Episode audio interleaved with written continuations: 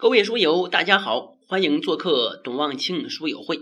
今天我们继续讲与生产有关的资产。上次说到了无形资产，它包括专利、土地使用权、商标权等知识产权，或者和品牌有关的东西。这些东西的折旧叫做摊销。值得注意的有两点：一是土地使用权对于房地产企业来说呢是存货。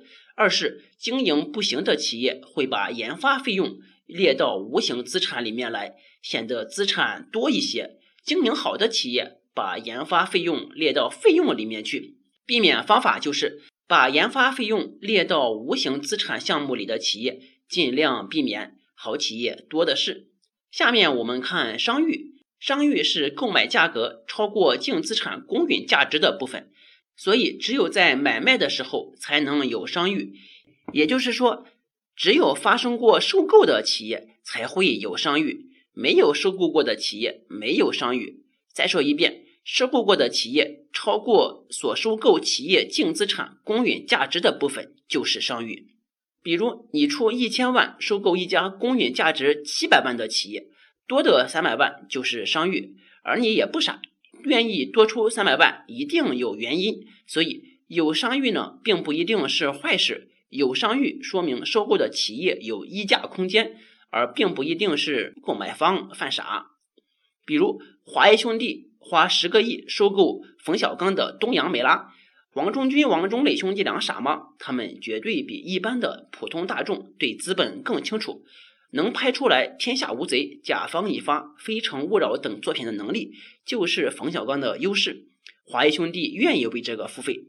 补充一点，公允价值在实际操作中，就是让评估机构针对被并购的企业的净资产进行评估，或者由熟悉市场的买卖双方交易确定的价格。商誉属于非流动资产栏目下，相比较于无形资产，商誉呢不用摊销。但每年可以做资产减值测试，可以做，但不代表一定要做。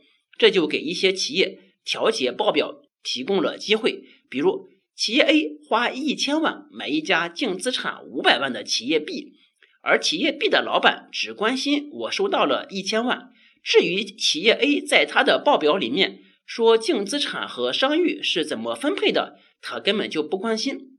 这样，企业 A 就可能。会说企业 B 的净资产只有一百万，九百万都是商誉，企业 A 每年就只针对这一百万折旧，九百万的商誉可以一直不动，显得资产还挺多，而减少了折旧，就减少了对利润的损害。对待商誉，我们的办法是从资产里面一把减去所有的商誉，然后计算负债比资产，比较同行业不同企业间的资产负债率。看看这个负债率你能否接受？比如 A 企业有十块钱，借了九十块钱，拿着一百块钱做生意，赚了五十块。B 企业自己就有一百块钱，做同样的生意也赚了五十块。两个企业你会选谁呢？很显然，B 企业的价值更高。A 的资产负债率太高，风险太大。说明一下，不同行业的资产负债率差别一般会很大。比如房地产。保险、银行等，他们本身的资产负债率就很高，做的就是钱生钱的生意，所以比较资产负债率只能在同行业进行比较。下次呢，我们继续讲什么是长期代摊费用，什么又是递延所得税。欢迎大家在赤星球找董望清书友会，我们可以进一步讨论有关财经和读书的话题，也可以拿到我们所讲述内容的语音和文字稿。方便大家下载收听和收看。